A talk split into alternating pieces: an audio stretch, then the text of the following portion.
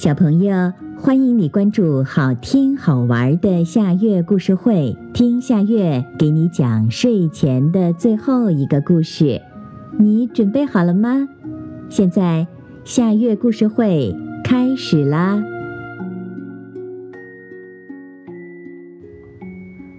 花花鸭的贝壳房。花花鸭骑着滑板车在森林里兜了一个大大的圈儿。他发现朋友们的房子不但非常漂亮，而且还很独特。花花鸭羡慕极了。长耳兔的大蘑菇屋，大尾松鼠的树洞房，胖胖熊的大山洞，灰喜鹊的树枝屋，朋友们的房子各式各样，令他眼花缭乱。花花鸭自言自语地说：“只有我的房子最难看。”就是大树底下的一个干草窝，我该搭一间什么样的房子好呢？花花鸭趴在自己的干草窝边，心里很难过。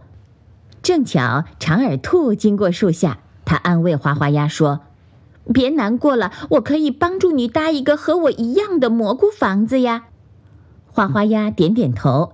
大尾松鼠路过说。我可以帮你建造一个和我的房子一样牢固的树洞房。花花鸭点点头，胖胖熊也对他说：“不如用山洞作为房子，冬暖夏凉，多舒服呀！”花花鸭为难了。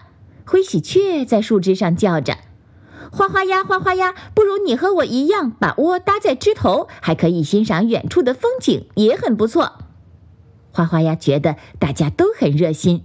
可是自己到底该造一间什么样的房子才合适呢？大家正在争论着。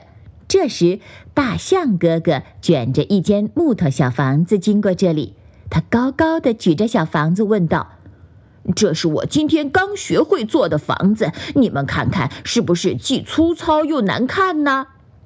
花花鸭看到了，连忙称赞说：“大象哥哥，你的手艺还真不错。”长耳兔说：“房子虽然有点粗糙，但是很小巧，你一定会做得更棒的。”灰喜鹊说：“是啊，是啊，我相信你一定行。”大象听了大家的称赞，高兴地说：“谢谢你们，你们的话不但让我增强了信心，还消除了我的疲劳。”胖胖熊说。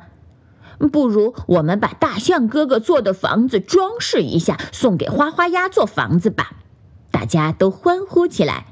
大象说：“这样既能遮风挡雨，又很漂亮。”花花鸭高兴的连声说：“谢谢，谢谢！”大伙儿说干就干。可是用什么东西来装饰房子好呢？这时，趴在河边睡觉的一只绿乌龟听到了。对大家说，前些天我住在海里的乌龟朋友到我家里来玩，给我捎来了很多漂亮的贝壳。花花鸭要是喜欢，可以送一些给你装饰房子。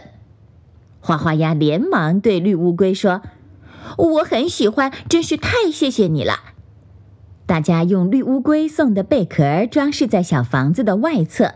大尾松鼠还找来一块大玻璃，装在小房子的窗户上。